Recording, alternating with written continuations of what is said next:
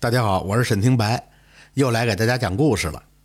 说郑云兴啊是长宁的大户，名下有很多地产，就连他宅院后边的几座山林也都在他的名下。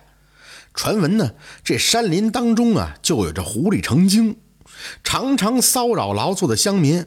郑云兴是非常厌恶这些狐狸，他这个人性格粗犷豪爽，不拘小节，也曾拜师学过一些玩弄刀枪的本事。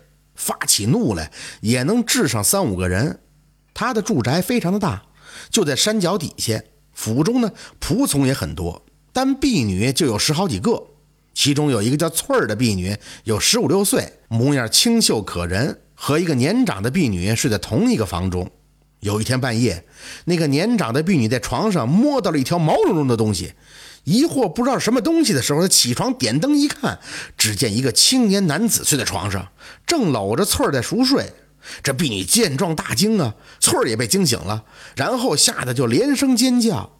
这青年男子见状，起身淡然地说道：“哼，既然发现了，那我明夜再来，这里没人可以阻止我。”说完就大笑而去了。第二天，下人就把此事禀告给了郑云兴。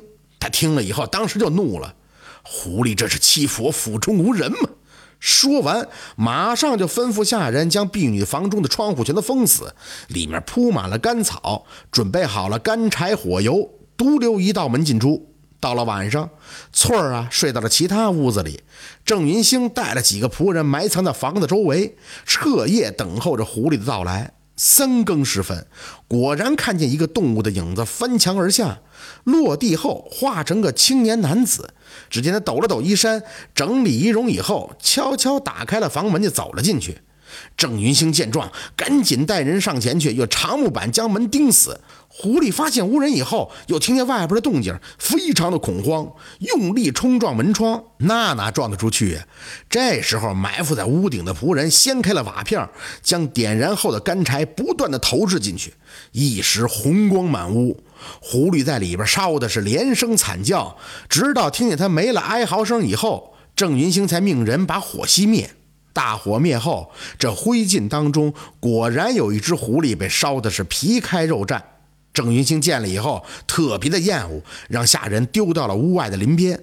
天亮的时候，仆人们看见有三四个穿着白衣的妇女，哭哭啼啼的从丛林中跑了出来，用布包着狐狸的尸体，口中呼喊着“奎儿，奎儿”。又看着郑云兴的大门，厉声说道：“这家主人杀了奎儿，这笔账晚点再来和他算。”说完，就返回丛林之中不见了。仆人们都很害怕，跑回去就赶紧给郑云兴报信儿啊。郑云兴听了毫无惧色，让下人们准备好弓箭刀棒，是要让这狐狸们有来无回。到了下午，果然有很多人用竹架抬着狐狸的尸体，彼此招呼着、咒骂着，就来到了郑云兴的宅院门前，扬言要他偿命。郑云兴站在院楼上边，大声呵斥他们赶紧退去。这群狐狸却毫不示弱，在楼下居然和他对骂了起来。郑云兴那是怒从心头起，恶向胆边生，大骂道。尔等占我山林，吃喝取度都在于我。